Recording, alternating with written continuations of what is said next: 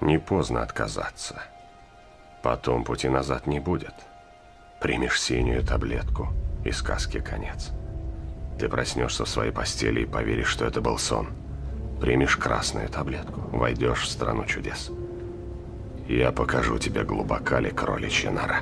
Премьера легендарного фильма «Матрица» состоялась 24 марта 1999 года.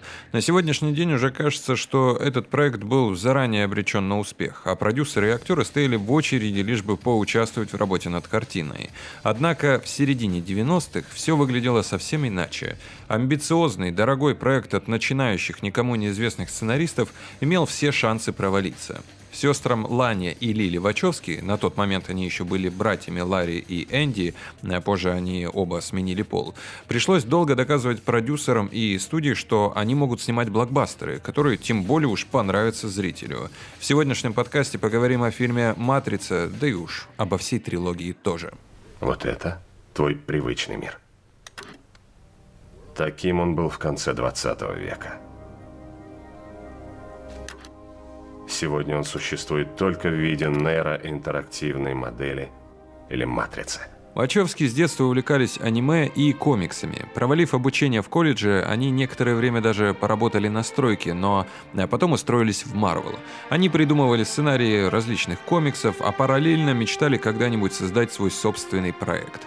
Постепенно на основе их любимых сюжетов из комиксов, да и мультфильмов, зародилась идея сценария о мире, где люди живут внутри глобальной компьютерной программы. Так и появилась в головах будущих режиссеров «Матрица» – история из избранного, который возглавляет войну людей против машин, создавших симуляцию обычной жизни. Правда, по изначальной задумке люди не просто питали компьютеры энергией, а служили частью огромной нейронной сети. Впоследствии от этого отказались, но сложность задумки на тот момент была далеко не единственной проблемой авторов. Пробиться в Голливуд оказалось очень сложно. До этого Вачовский изначально попытался привлечь продюсеров своими сценариями. Некоторые попытки провалились, но вскоре им удалось удалось продать сюжет о каннибалах, а также идею экранизации комикса «Пластичный человек». Оба эти проекта так и не попали на экраны, поэтому можно только догадываться, насколько талантливо писали Вачовски на тот момент. Первой их работой, которая увидела свет, оказался фильм «Наемные убийцы». Там играл Сильвестр Сталлоне и Антонио Бандерас. Однако режиссер Ричард Доннер, взявший его снимать, изначально картиной интересовался Мел Гибсон, кстати, нанял нового сценариста, переписавшего значительно значительную часть сценария. По слухам, Вачовски даже хотели, чтобы их имена убрали из титров картины, поскольку сюжет оказался испорчен. «Наемные убийцы» — первый реализованный сценарий Вачовски. Возможно, именно это и побудило талантливый дуэт снимать свой главный проект самостоятельно. Любой другой режиссер мог кардинально изменить сюжет, но для начала предстояло найти студию и финансирование, ведь боевик в атмосфере киберпанка явно стоил очень дорого. Еще во время работы над «Наемными убийцами» Вачовски показали показали Лоренцо Ди Бонавентуре из Warner Brothers основателю э, Sylvester Pictures Джоэлу Сильверу сценарий «Матрицы». Идея картины заинтересовала продюсеров, но они побоялись сразу отдавать много денег в руки дебютантов, что в принципе-то логично. Для начала авторов попросили создать какой-нибудь более дешевый фильм, чтобы доказать свой талант и способность снимать интересно и красиво. В результате в 1996 году дуэт написал и поставил неонуарную картину «Связь» с бюджетом всего 4,5 миллиона долларов.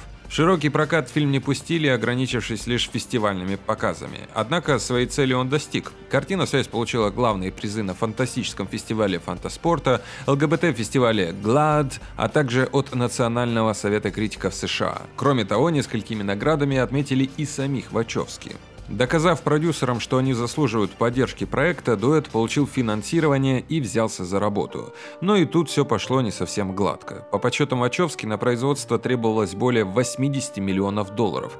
Немалая сумма для 90-х. Для сравнения, «Звездные войны» эпизод 1 «Скрытая угроза», вышедший в один год с «Матрицей», стоил 115 миллионов. Но у космической саги уже была огромная фанатская база, сцены в космосе, прославленный режиссер и целый набор звезд в актерском составе.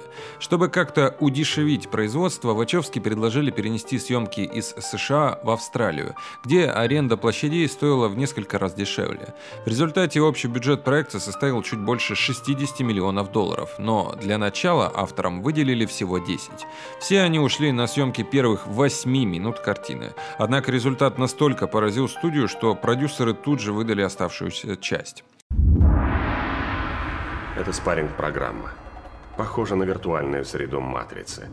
В ней все основные законы природы. Например, гравитация. Только запомни, это законы компьютерной системы. Некоторые можно обойти, другие поломать. Понятно? Ударь меня, если сможешь. Для того, чтобы привлечь зрителей на роль избранного Нео, хотели взять какую-нибудь яркую звезду. Рассматривали кандидатуры Юэна Макгрегора, Тома Круза, Леонардо Ди Каприо и многих других известных звезд. Но все они по разным причинам отказывались. Например, Ди Каприо побоялся, что слишком большое количество спецэффектов убьет всю его актерскую игру. А Николас Кейдж не захотел уезжать на съемки в Австралию. После этого вели переговоры с Уиллом Смитом, но тот тоже не согласился, променяв предложение сняться в «Матрице» претендуется на главную роль в фильме «Дикий-дикий Запад». В феврале 2019-го Смит на своем YouTube-канале рассказал о причинах такого поступка. Как выяснилось, актер не захотел сниматься в экспериментальном проекте от начинающих режиссеров, а у создателя «Дикого-дикого Запада» Барри Зоненфильда на тот момент за плечами уже были и «Семейка Адамс», «Достать коротышку» и «Люди в черном», кстати, тоже. И на этот момент трудно было предугадать, что «Матрица» станет мировым феноменом, а новый фильм Зоненфильда Зоненфельда едва окупит расходы. Цитирую Уилла Смита. «Вот реальный пич матрицы, йоу, который мне озвучили. Чувак, представь, ты дерешься, а потом прыгаешь. Представь, что ты можешь становиться в середине прыжка. Ну а потом зрители могут смотреть на тебя со всех сторон, пока ты прыгаешь. Мы сделаем камеры, которые позволяют показать весь прыжок со всех ресурсов я пошел в Дикий-Дикий Запад. Но также, по словам Смита, если бы Нео оказался темнокожим, то на роль Морфеуса наверняка бы взяли белого. Студия действительно, кстати, присматривалась к Вэллу Килмеру, и это бы сломало Матрицу. Из интересных кандидатур на роль Нео оставались лишь из интересных кандидатур на роль Нео оставались лишь Джонни Депп и Киану Ривз. Продюсеры выбрали Риза, который незадолго до этого перепрофилировался из звезды молодежного кино в серьезного актера. Тем более он уже успел сыграть в очень близком по духу фильме «Джонни Мнемонник». Поэтому у него на тот момент за плечами оказалось больше интересных ролей, чем у Деппа. Правда, с одним недостатком. Риз в кино не говорил больше пяти предложений, а «Матрица» по задумке подразумевала не только обилие драк, но и продолжительные диалоги. Однако авторы решили, что этот недостаток легко поправим, и у актера хватит драматического таланта для этой роли. Также, по слухам Морфеуса, могли сыграть Гэри Олдман и Самуэль Л. Джексон. Роль агента Смита предложили Жану Рено, но тот, как и Николас Кейдж, не захотел ехать в Австралию и предпочел сняться в «Годзилле». И, кстати, иронично, что одной из первых ярких ролей Кэрри Энн Мосс, сыгравшей Тринити, был сериал «Матрица» 93 -го года. Правда, совсем на другую тему. Актриса посчитала тогда это знаком и отправилась на кастинг оригинальной «Матрицы». Сейчас уже можно лишь фантазировать, как могла сложиться судьба фильма и конкретных актеров, если бы там продюсеры распорядились иначе, но можно еще поискать фанатские видео, которые помогают визуализировать различные варианты.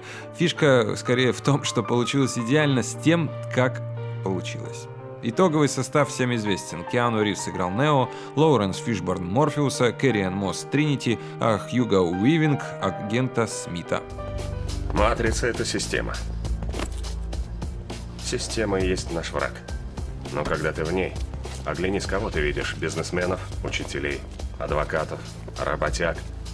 Обычных людей, чей разум мы и спасаем. Однако до тех пор, пока эти люди часть системы, они все наши враги. Ты должен помнить, что большинство не готово принять реальность. А многие настолько отравлены и так безнадежно зависимы от системы, что будут драться за нее. Как уже было мною сказано, идею «Матрицы» Вачовски придумали за годы до начала реальной работы над фильмом. Около пяти лет они писали сценарий и придумывали более десяти вариантов. И все же после встречи с продюсерами авторам пришлось дорабатывать сюжет. Те посчитали, что сценарий просто никто не поймет. Чтобы идею осознал тот самый продюсер, о котором я уже говорил, Джоэл Сильвер, до этого пришлось пояснить, что это будет как «Призрак в доспехах», только вживую. Кстати, «Призрака в доспехах» называют одним из главных прототипов прототипов «Матрицы». Получив в руки крупный бюджет и отличных актеров, Вачовски решили сделать все на высшем уровне. Для постановки драк решили нанять знаменитого режиссера Юэнь Ву Пина, снявшего «Пьяного мастера» с Джеки Чаном и «Два воина» с Джетом Ли. Мэтр потребовал предоставить ему полный контроль над тренировкой актеров, ну и Вачовски, конечно, согласились. В итоге все исполнители главных ролей почти полгода изучали восточные единоборства. Киану Ривз даже заработал на тренировках в смещении шейных позвонков, и поэтому работу над экшеном с его участием перенесли на конец съемок. Потом Кэрри Энн Мосс еще на ранних этапах работы над картиной травмировала ногу, но побоялась, что ей найдут замену и долго скрывала этот факт. Да и у других актеров были проблемы. Например, Лоуренс Фишборн повредил руку в драке с Хьюго Уивингом, а во время съемок финальной схватки Нео и агента Смита пострадали два каскадера. Несмотря на то, что съемки перенесли в Австралию, действие картины все еще происходило в США. Поэтому авторы постарались не включать в кадр ни одного какого-то узнаваемого ориентира из Сиднея, где и проходила основная работа.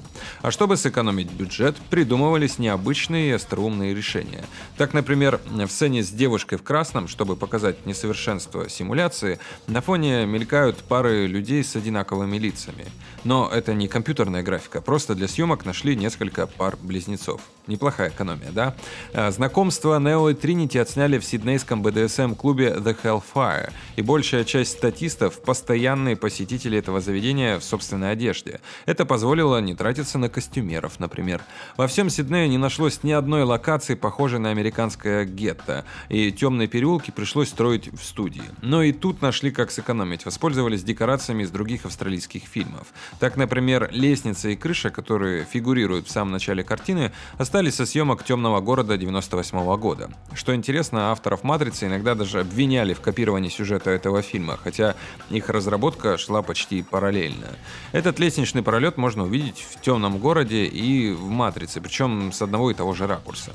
Вся эта экономия была нужна для того, чтобы вложить максимум сил и средств в разработку технологий съемки сложного экшена. Для того, чтобы создать тот самый необычный визуальный ряд, который так напугал Уилла Смита. Вачовский и мастер спецэффектов Джона Гайета, уже получившему Оскар за э, фильм «Куда приводят мечты», пришлось придумать новый принцип съемок. Речь идет о знаменитой технологии, получившей название Bullet Time или Bullet Time. Это как Сандра Буллок или Сандра Балок. Когда время будет останавливаться, актер типа замирает, а камера при этом движется вокруг него. Сначала хотели просто использовать манекены и двигать камеру с огромной скоростью, даже предлагали миниатюрные реактивные двигатели. Но после нескольких провальных попыток э, Вачовски поняли все, что нужен совершенно какой-то другой подход.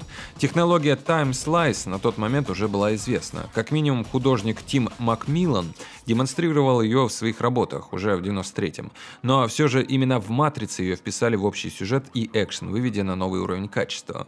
Суть Bullet Bullet Time такова. Фон, где будет происходить действие, снимают обычными камерами и оцифровывают. Потом приходит черед актеров, которых закрепляют на специальных тросах. Их непрерывно снимают со всех сторон 120 фотокамер. Это позволяет показать застывшего человека со всех точек обзора. Используя последующие кадры, можно постепенно двигать персонажа, при этом перемещая виртуальную камеру.